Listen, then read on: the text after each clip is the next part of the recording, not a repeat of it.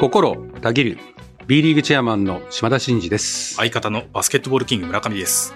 島田のマイクはバスケットボールキングのコンテンツとして毎週木曜に更新しています。はい、ということで、12月21日、もうすぐね、クリスマスということで、うんね、あの、チキンだったりとかっていうクリスマス料理のイメージをうん。沸かせたいですけども、うんえー現在チェアマン室はカップヌードルうんの香りが漂っているチキンじゃない。チリトマト。チリトマト？うん。あ、珍しくないですか？なんか、お昼食べてるのって結構珍しいなと思って。あそうですね。私はもう基本的にお昼食べないんで、食べないというか、健康のためと、まあ、太らないようにしたいんで、1日2食、ダイエットというか、1日2食っていうのはね、もう10年ぐらいやってるんですよ。うんうんうんで、でもお付き合いでランチミーティングとかあるじゃないですか。あありますねその時分かってる時は朝食べないで、昼と夜。コントロールをしてるね夜は飲みたいんで、うん自由にねう。んそれはもう1.5ぐらいになっちゃうんですけど、結局うん。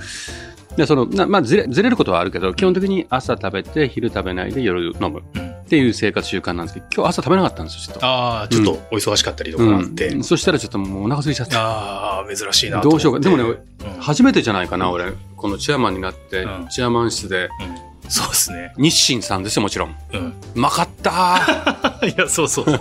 結構額に汗しながらずるずる食べてる姿見て、おおと思ったんですけど、食べてる時入ってこないでくださいよ。いやいやいやいやいややめてくださいよ。恥ずかしいじゃないですか。ちょっとせっかくなんで、あの、東島さんの教えじゃないですけど、うんちょっとカップヌードルの、まあ、チリトマト味うんうんうんうんのちょっと美味しさを描写していただければと思うんですけど、うんな感じもうトマト、ト祭りをね、放出させるようなね。えー、でもまあ、うん香りバンバンもいいですよね。トマト投げまくって体中真っ赤になってしまうぐらいの感じの はい。イメージで、で、脳内もはい体内もなるほど。トマト一色になりました。はい。はい。ということで、伝わったでしょうか、はいというところですけども。お便り？お便りそうですねね。。なんかいっぱい書いてありますね。そうなんですお便りね。えーということで、お便りをいただいていますけども、ラジオネーム、すっさんが移籍したらどうしようさんからということで、いやーそれは同感ですね。はい。はい。そうですよね。こんにちは。えー島田さん、うんえ2回目のお便りさせていただいています。ただいま、試合のお休み中、あの、ちょうどブレイクがあった時ですね、うん前ウィークですね。はいえーこの機会に、えー過去の島田のラジオをゴリゴリ聞かせていただいております。島田のマイクねそうですね、島田のマイクですね、島田のラジオ。まあ、そごめんなさい。私がハガキに突っ込んでもしょうがないですよね。はい。えー123回目をうん今聞いてらっしゃるということで、うんえー多分関根ささらさんがゲストでいらっしゃった回だと思うんですけども、もうだいぶ前ですよだ。いぶ前ですね。えー私もコインロッカーは観戦の際にマストだと思っていますと。えーバスケは冬がシーズンなので、分厚い上着とか応援したいものみたいなことをこうロッカーにえーしまっておきたいということで、コインロッカーが、えーまあ、そのアリーナの近くにあるのはすごくえー重要だなというふうに思っていますということをまあお話しされてて、あとは、まあ子育て世代はただでさえ荷物が多いということなので、小さくてもアリーナ近辺またはアリーナにコインロッカーがあれば、子供を連れて観戦に行くハードルがすごく下がるというふうに思っていますと。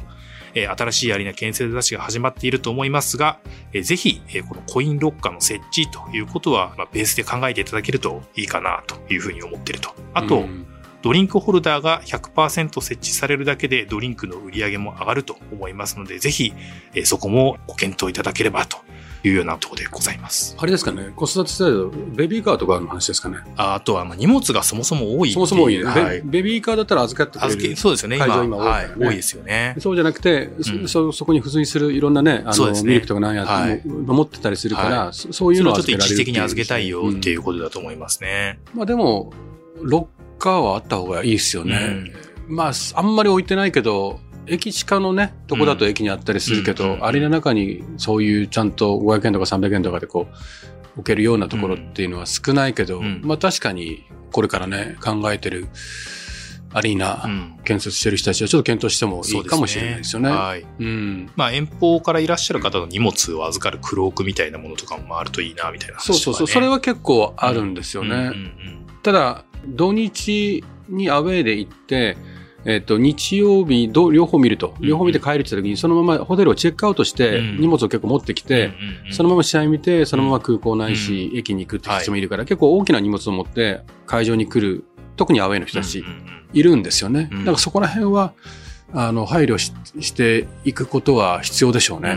うんそうですよね。まあ、あとはドリンクホルダーもぜひ100%設置されるだけでも、んドリンクの売り上げが上がるんじゃないか、みたいなことですけども。ドリンクホルダーはでもだいぶ、これから新しくできてくるアリーナは、うん。あの、主流になってくると思いますね。そうですよね。はい。うん。うんまあでもなんかそういったことがあるとよりこう感染のハードルがまあ下がって楽しめるんだよっていうご意見をね、あの非常に貴重なご意見かなと思いますので。業界関係者とか、あの、聞いてる方多いんで、いや、そうですよね。はい。ここでこう、流れると、うんあ、そうよねって、うんうん。分かってるよっていうことでうん動いてるところもあれば、うんあ、そっかっていうところもあると思うんでね。うん。はい。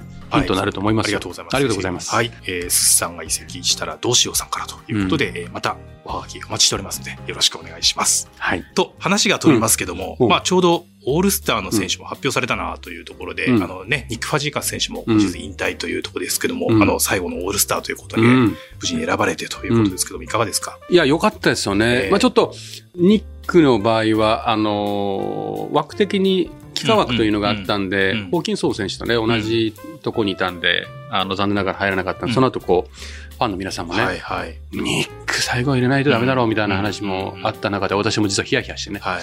見てたんですけど、最後ね、うん。SNS 投票でうん。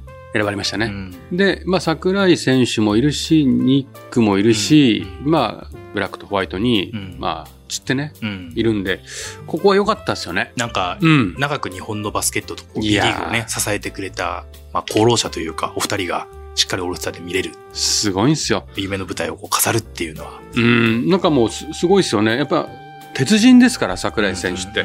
本当連続試合出場記録、骨折しても。試合に出てた男ですからね。はい。そうですよそね。んな男いないじゃないですか。でもね、ニックはねう、ん。私はニックの、前も言ったかな、この番組で。いや、ニックの、えー当時、東芝はい。さんの、で、NBL の2年目かな、3年目かな、来た時の衝撃は、すごかったんですよ。今でこそ B リーグが大きくなって、すごい外国籍選手が増えてるから、ね、レベルが全然上がってるじゃないですか。うでもあの当時ってまだまだその財力もなかったんで、世界のトップオブトップの選手がたくさんいたわけじゃないんですよ。うんうんそんな中、ニックは、あれだけ群を抜いてるうん。はいはい。ことってないと思います。うんまあ、圧倒ですよ。うんもう、無双ってやつ。そうですよね。もう絶対止められない。うんうんうんうん。っていう状態で、あのね、私が BJ リーグから NBL に参入して、あ、そうだ、NBL のファーストイヤーだ。はい。で参入して、千葉ジェッツが、あの、かろうじて4連勝して、はい。調子に乗った5戦目で、えーニックが来日したまだ直後はいのはい東芝との、はいちょうど辻選手が、えールーキーでいた年。なんですよ。はい。で、そこで、辻選手は、こんなすごい若い選手いんの？っていうぐらい衝撃を受けた以上に、はい。ニック、すごすぎ。あー、まあ衝撃的ですよね。もうダントツうん。で、もうダブルスコアぐらいで負けたんですよ。あで、そっからジェッツは20連敗したんですよ。あ。あ、そうだっもう、たんですね。ニックの凄さにもうメンタルやられたぐらいの感じ。これもうどうしようもないじゃん、みたいな。そのぐらいすごかった。うん。で、それが今なおね、これだけトップオブトップの選手が集まる B リーグにおいても、うん。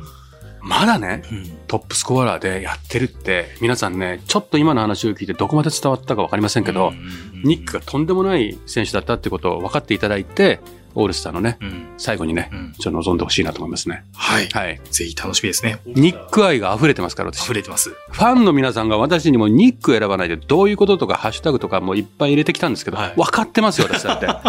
ここで言いたい。ここで言いたい。なるほど。私がどうこうできないですけど、思ってましたよ。いやそうですよね。で皆さんの力でね、選ばれましたね。はい。はいまあ、ということでね、あの、オールスターにはファジーカス選手、えーそれから桜井選手と出ますけども、まあ、今シーズンはね、いよいよ見納めということで、浅山選手とか、まあ、ギブス選手がいらっしゃいますけども、まずはオールスターの舞台で、うん。えーファジーカス選手、桜井選手の活躍を見れるということで、一つ楽しみかなというふうに思いますけども。そうですね。もうなんかはい引退試合していいんじゃねえかレベルの選手の引退が目白押しですよ、今シーズンね。うんうんうんまあでもこういうの増えていくんですよね。このやっ続けていくとね。そうです寂しいね。ね。はい。まあ、はい楽しみでもありますけども。ということで、あの、沖縄でね、行われるオールスターは、えー1月12日、13、14ということで3日間開催されますので、いよいよということで、えーもしね、ちょっとなかなか直接行けないよという方は、また放送、配信等を見て楽しんでいただければなというふうに思っています。はい。いいですか？はい。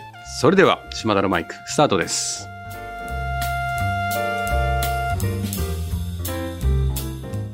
島田のマイク。この番組は全国ドライバー応援プロジェクトの提供でお送りします。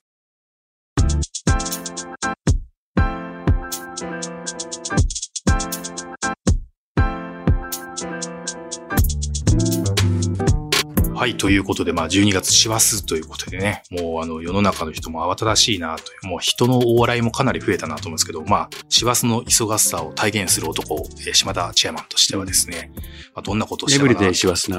エブリデイ師走。はいなんかすごい、キャッチーな 感じですけど、ちょうどこの間見てたら幸せで、おなじみの。あの、あれですよね、焼き鳥を、まあちょっと一緒に飲まれた博士さん、博士太郎さんのコンサートにちょっと行かれたみたいなお話も見たんですけども、いかがでした？博士さんのコンサート。いやー、やっぱ素敵ですね。飲んでる時とまた全然違う。全然違う。全然違う、そりゃそうですよそりゃそうですよね。そりゃそうですよ。あの、なんですかね、バイオリニストじゃないですか。はいはい。なんかこう、シックに聴かせるかなって思うじゃないですか。うんもちろん、そういう局面はあるんですよ。うん。名曲たくさんお持ちですからね。はい。はいでもね、やっぱりエンターテインメントがすごいんですよ。ファン参加型で、うんファンの方をステージに上げて、バイオリンをあ、ちょっと、即興で教えて、軽く弾けるようにするとかで、それも、あれって初めて知ったんだけど、バイオリンってちっちゃい小竹梅じゃなくて5、5 6個ぐらいあって、4歳用、7歳用ぐらいのなんか中中学生、はいはい大人用みたいな、いっぱいあるんですよ。で、体の大きさに応じて、サイズを変えていくんですよ。ああ、そういうことなんですか。うん。ですごいパン。へーでまあ、島村楽器さんがね、はいはいはい。スポンサーしてんだね、多分ね、あれね。ああ、はい。島村楽器さんのバイオリンがバーッとあって、で、やりたい人、はいみたいな感じで。へえ。そしたら、こう、選ばれた女性がはいはいはいはい登っていって、大丈夫？いい？とはいか、はいうはいーとか言うんですけど、だんだんできるようになってきて、最後は、情熱大陸を、うんで、で、でこれずっとこう、ただこう、これ、これだけなんですけど、その、その人はねうん。でも、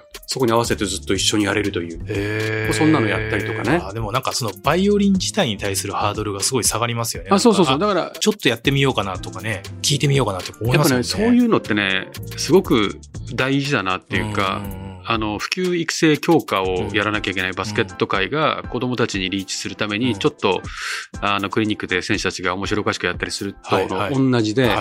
やっぱこう、とっつきやすいようにすることで、多くの人たちがこの楽器に触れるようにってことを、やっぱすごく考えてますよね。うん、だからた楽しくする。うん。うんただただもうひたすら聴かせるじゃなくて、うん楽しい場面も作るっていうのは、なんかありますよね。そこをかなり意識された演出というかエンターテインっていう感じなんですかね。そうです。やっぱそういうのが私好きなんですよね。なるほど。立川志の輔師匠の落語うんは、うんやっぱり普通の落語と全く違って、うんエンターテインメントでも舞台を作って、すごいストーリー性を持って面白くするんですよね。はいはいまあ、あれも、落語界からすればかなり、立川流っていうのはかなりトリッキーなことにチャレンジする。まあ、いわゆる、その王道もありつつも、ちょっとチャレンジするって。まあ、歌舞伎で言えば、海老蔵さんみたいにちょっとエンターテインメントとか、うん。少し思考を変えてミュージカルみたいなとこをジョインしたりとか、うん。まあ、そうそういう感じ。で、やっぱりこう、アレンジすることで、へファンを増やそうとしてるっていうのは、やっぱ勉強になりますよね。いや、勉強になりますね。そうそう。で、最後に、それこそ、ハカセンスっていうセンスをグッズで売ってるんですけど、これ。はい。センスを、だからジュリアナのセンスですよ。おで、みんな、情熱大陸をうん。聞きながら、みんな踊ってんすよ。会場みんなで。まず情熱大陸に合わせてこう、こういう感じなんですね。そうこういう感じって良くないですけど、こう手を振ってというか。ピンクとか黄色いあのセンスでみんなで踊ってんすよ。ああ、ちょっとバイオリンでその会場一体に盛り上げていくっていうのはなかなかわかんないですよね。うん行ってみないとわかんないですね。いや、そそういう、そういう新鮮でした。へうん。まあ、やっぱりいろんなエンタメをね、うん私も見るように今してますけど、やっぱいろんな気づきとか勉強になりますね。ーうん。はいなるほどですね。うん、素敵でした。はい。そして、えーまあ、B リーグ U18 うんチャンピオンシップ2023ということで、レバンガ北海道の U18 が3連覇で閉幕と、うんこちらにも足を運ばれてたかなと思いますけども、うん。いかがでしたか、その様子というか。そうですね。やっぱり内藤選手とかを中心に、U15 が B リーグスタートした時の、うんファーストイヤーから15歳からこう、中学生からずっとやってきてる、うんほぼメンバーが、だから6年間やったんですよ。うんすごくないですか？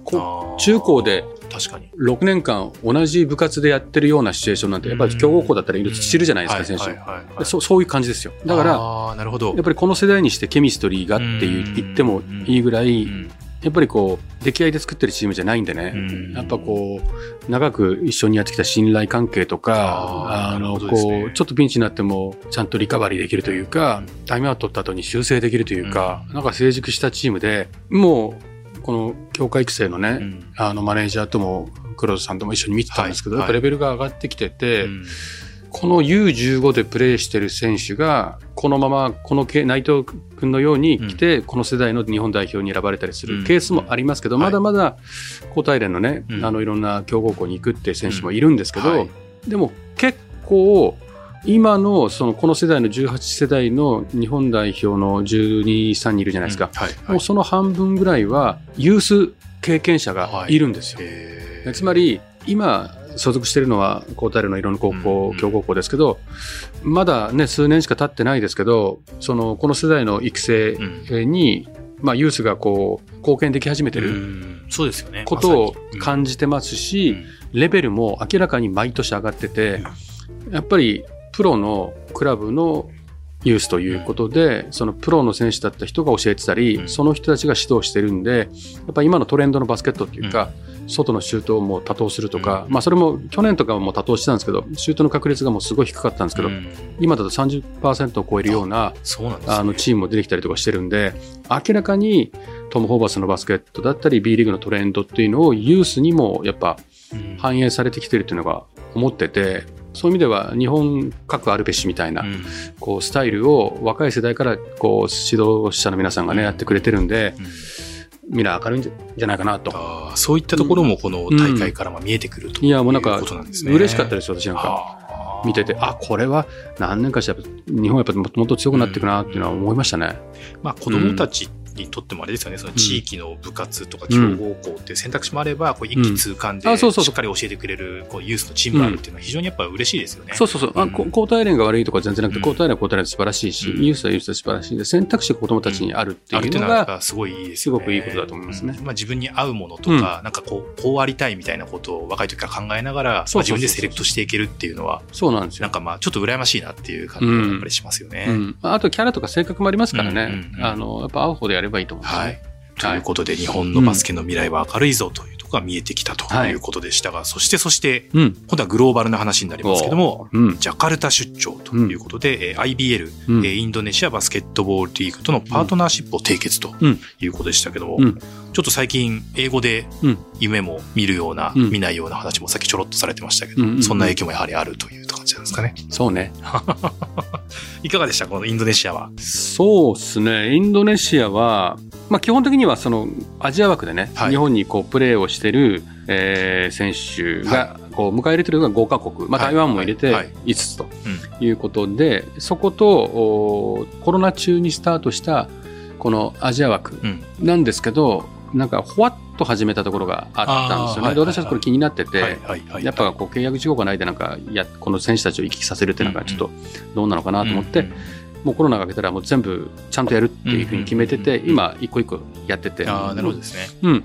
で、まあ、たまたま今回インドネシアでしたと。はいなんで選手の交流、ユースの交流、うん日本代表の交流等々もあり、その競技的なところもありつつ、うんうんあとはビジネスのね、はい。交流をしましょうと。今回ここが IBL との契約の特徴で、はいまあ今2億5000万人ぐらい人口いて、はいね、インドに続いて最も勢いのあると言われている経済成長しているインドネシアですから、はいまあまあ大きな会社からこのベンチャーからたくさんあるわけですよね。うんでそういったところが彼らのクラブを支えてるわけですよ。うん B リーグに近しい感じなんですよ、そこは。はいはいはい。まあ、競技は今のところ日本が少し上だと思いますけど、うん。ビジネス面ではかなりもかなりあのインドネシアもパワーが出てきてるんで、はいはい。こうクラブ間交流、オーナー間交流、うん。スポンサーさえもあ。できたり、場合によってリーグにね、うんうん。あのスポンサーしてもらうとかって、そういうことも含めて、実は考えてて。う、ん。うん、なんで、まあ、これから交流を続けながら、放映権とかね、うん。そういったことも含めて発展していけばいいなと思ってますけどね。まあ、これからますますこう伸びてくる国との、まあ、交流、うん。ビジネス面も含めてっていうことだと、こう非常にこうあれですよね、日本との連携も含めて、まあ、うん楽しみですよね。すごい親日なんですよ、インドネシアって。ああ、なるほど、なるほど。はい。だから日本人にあったかいですしね。うんうんうんはいうんで、あの、ワールドカップ、我々は沖縄でしたけど、インドネシアも参加共催だった,、あったんで、アリーナを作ったんで、そこも視察してもらいましたけど、うんうん。まあ立派なね、でっかい、アリーナでしたねか。うん。なんかまあ、周りのアジアの国々もそうやってこう、バスケの部分でもビジネス面でもどんどん伸びていくっていうのを、こう、うん、アジア全体としてこう、バスケットボールが盛り上がっていくと非常に楽しみですよね。そうですね。まあ、うん。そのインドネシアのそのアリーナもあるし、うん。まあ代表とかも、うん。まあインドネシアだけじゃなくて、日本と、まあ韓国ともいいし、なんはかそういう代表のゲームとかも、あインドネシアでやってみてもいいんじゃないかな。なるほどやっぱインドネシア、ゆその今回ねワールドカップを誘致したぐらい、うんうん。やっぱりパワーあるんですよ。はい。まあ、バスケットボールに対する熱もこれからどんどん上がっていくっていうことですもんね。そう、世界ランキング的にあれだうんけ、うんまだまだ、うんあの、日本より大きく下にいるのに、うんあの、ワールドカップを誘致するっていうのは、やっぱりもう政治力とか経済力があるんですよね。あーあー、そうか、そうか、うんそうですよね。そうそう。だから、そこは、一つインドネシアは、なんか、アジアのなんかそう大きな大会とかやるときのハブになっていく可能性は全然ありますようね。んいやーそのあたりも楽しみですけども。まあ魅力的なとこですよ。はい。私が、あの、向こうで、向こうのクラブの社長、オーナーみたいなみんな集まって、そこで私が B リーグの説明と勉強会みたいな、日本はどうやってビジネス回してるかみたいなことやってくれって言ってたんで、はい彼らの前でプレゼンしたんですね。はい1時間ぐらい。はいで、質問会で2時間ぐらいやったのかな。うんで、それ終わって記者会見だったんですよ。なるほどで記者会見はすごかった。メディアがね、IBL の人たち過去最多って言ってましたけど、50あ何個来たの？へー50何個も。うわーって来たメディア。すごいですね。日本でもそんなにいっぱい来るのってた、はいなかなか簡単じゃないけど、ねすごかったですね。すごいですね。まあ、バスケに対する興味関心ももそうですし B リーグに対してもっていうことは結構もしかしたら、そうそうそう。あるかもしれないです B ねうん。あ、そう、B リーグのホームアンダーウェイを、インドネシアの IBL が来シーズンからホームアンダーウェイを取り入れるんですよ。あー、うんなるほど。今までホームアンダーウェイって概念はなかったんですよ。どっかで集中あセントラルでガッとやってっていう。うんそれをちゃんとホームみたいな概念を日本みたいにやって、うんで、ファンが行き来するとか、んその熱量でお客さんが入るみたいな、いわゆるあ我々でやっとってみれば当たり前のことうんを今回トライするんですよね。そしたらメディアの人たちからも、ホームアンダーウェイってうまくいくんですか？みたいな質問が多くて。はいはいはいはい。なるほど。はいでも、そこがやっぱ大きく違いますよね。そのうんやっぱり、あの、どっかに足を運ぶみたいな経済効果みたいなこともそうですし、うん。応援のスタイルも変わるんでしょうし、うん。ファンの楽しみ方も変わっていく。そうそうそう、プロリーグなんでね、あの、稼ぐっていうことの源泉は何っていう、ファンを増やすってこと、うん。ファンが増えれば、まあ、それを見て、あの、応援しようっていう企業も出てきて、うんで、盛り上がってきたら放映だったり、グッズも売れたりなんだっていう、うん。そういうマネタリーしてきますみたいな話をしてきて、あ、そういうことの、ホームアンダーウェイか、みたいな。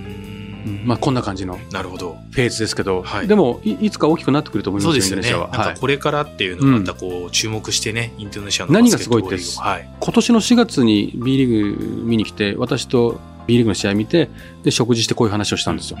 で、まだ半年ぐらいで、まあ全部完全にガチッとはできないけど、そのホームアンダーウェイとか、っぽいものを入れてうんうん、クラブに説得して、日本でこれ盛り上がったからこれやろうよって。でそれで次のシーズンからやるっていう、この スピード感と行動力、うん。すごいなって、それは思いました。普通そんな動かないじゃないですかうん。うんうんうんそれは日本でしょ？うんって、普通ね、こんな持ち帰ったところでさ、うん向こうのインドネシアの人たち、そんな日本のこの急にあんた行ってきたからってなんか受け入れてね、持ってきてこの言われてもさ、無理っすよって言われるじゃないですか。はいはいはそれをみんなでやろうって言ってんだから、やい。面白いですね。そういうなんか、やるときはやるぞ、みたいな。っぱりね、多言語、多人種、多宗教なんですよ。はいはいはい。そうですから、ねここれこそダイバーシティのうん境地で、うんもう本当にいろんなカルチャーがもううごめいてるんで、多分もうそういうね、うんうん面白いことが起こるんだと思いますよ。うんなるほどね。楽しみですね。はい。はい。ということで、インドネシアバスケットボールの今後の発展と、まあ、どれだけこう、うん人気が上がってくるかということは、ぜひ注目していきたいです。また、あの、IBL の情報が入ってきたら、また柴田さんからもちょっと教えていただければな、とはいまだまだあのグローバルネタはたくさんありますから、はいまたお伝えします、ねはい楽しみにしております。島田のマイク。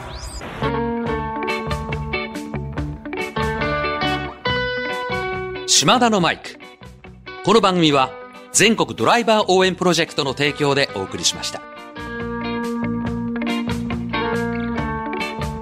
ということで、えー師走をどういうふうに駆け抜けているのかというところを本編では、話をしていきましたが、B リーグの方でもですね、いろいろと動きがありまして、B ホープの、公式 X が開設されたという話がありますけども、B ホープってね、結構あの、改めてということなんですが、えー、ピープル、ピース、プラネット、人類、平和、地球と、この3つの領域でクラブ、選手、ファン、地域、パートナー企業の方々を、巻き込んで、共に SDGs の実現を目指したアクションを推進していきます。ということで、まあ、様々な取り組みがですね、行われてますので、ぜひ、こちらの、公式 X を、まあ、フォローしていただいて、どんなことをやってるのかなということを、まあ、覗いていただければなというふうに思いますけども、島田さん、B ホープについて改めて何かこう、いや、もう今はい説明してくれたことにつきますけど、まあ、各クラブもね、はい。い、ろんな地域における社会貢献活動みたいなことはしてますけど、うんうんはい。それはリーグでもやってまして、うん。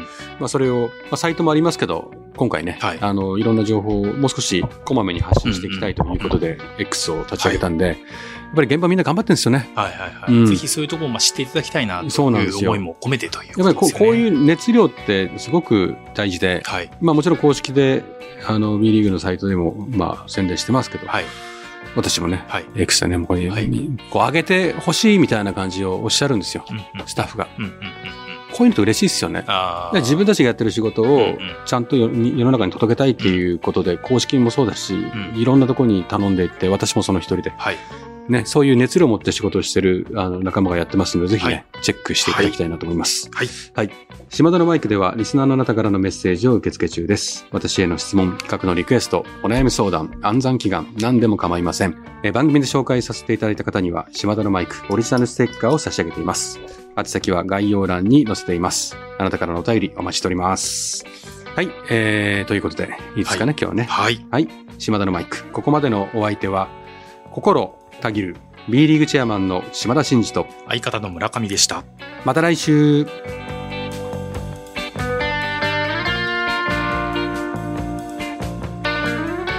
お聞きいただいたコンテンツは、制作、バスケットボールキング、制作協力、B リーグ、配信、日本放送でお届けしました。